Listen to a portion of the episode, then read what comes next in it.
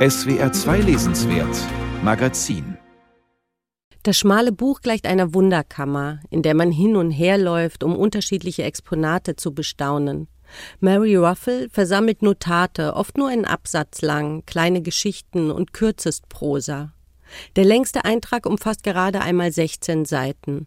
Ein Mini-Essay, der den Titel des Buches trägt, Mein Privatbesitz.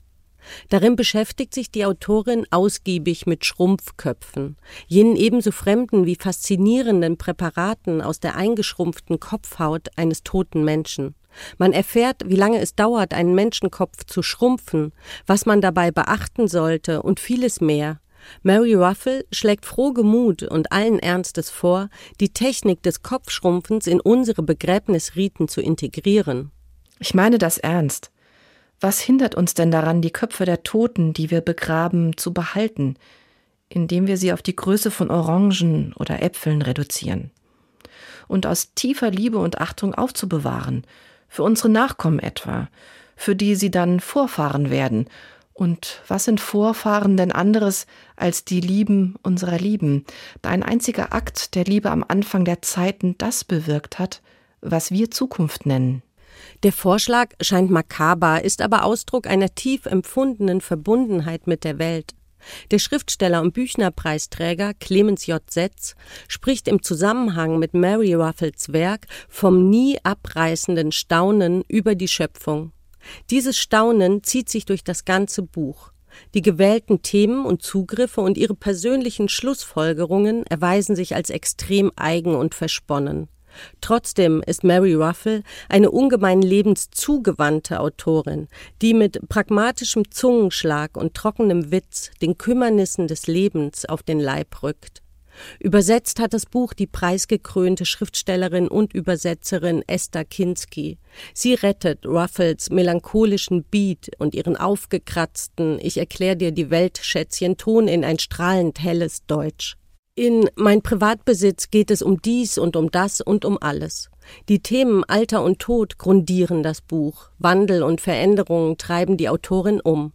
Sie ist Jahrgang 1952 und weiß, wovon sie schreibt, wenn sie sich etwa den sogenannten Wechseljahren widmet.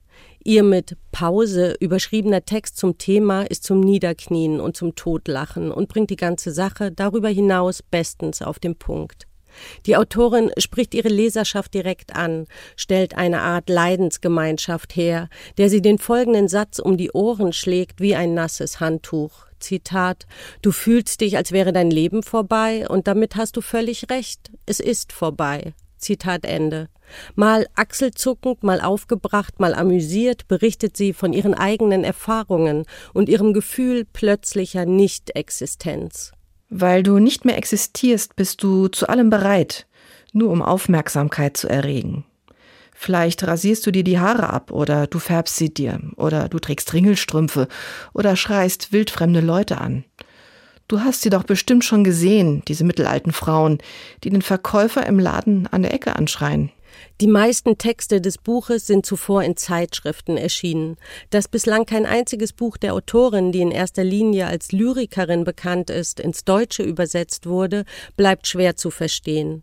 In Mein Privatbesitz präsentiert sich Mary Ruffle als exzentrisch kluge Person, die das Erhabene und das Sonderbare ineinander faltet, bis der Alltag vor Surrealität knistert. Krümel auf der Arbeitsplatte ihrer Küche nimmt sie als invasive Art wahr und begutachtet sie ebenso begierig wie ihr eigenes Müdesein in einer geschäftigen Welt oder den herrlichen Trost schöner Dinge. Es sind auch die thematischen Sprünge, Stil und Tonwechsel, mit denen Ruffle für sich einnimmt. In einer Reihe von sogenannten Farbtexten lotet sie die Vielstimmigkeit der Traurigkeit aus, beschreibt unhaltbare Seelenzustände als farblich markierte Phasen. Rosa Traurigkeit ist die Traurigkeit weißer Anchovies.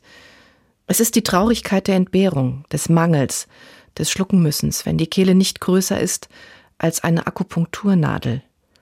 Es ist die Traurigkeit von Pilzen, die mit zu großen Köpfen geboren sind. Die Traurigkeit, die eintritt, wenn sich die Sohlen vom einzigen Paar Schuhe lösen oder vom Lieblingspaar, ganz gleich.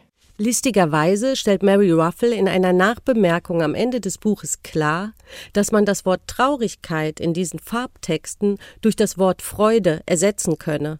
Sie ist schon auch eine gerissene Autorin, deren Texte von ihrer Belesenheit und von ihrer Lebensweisheit profitieren.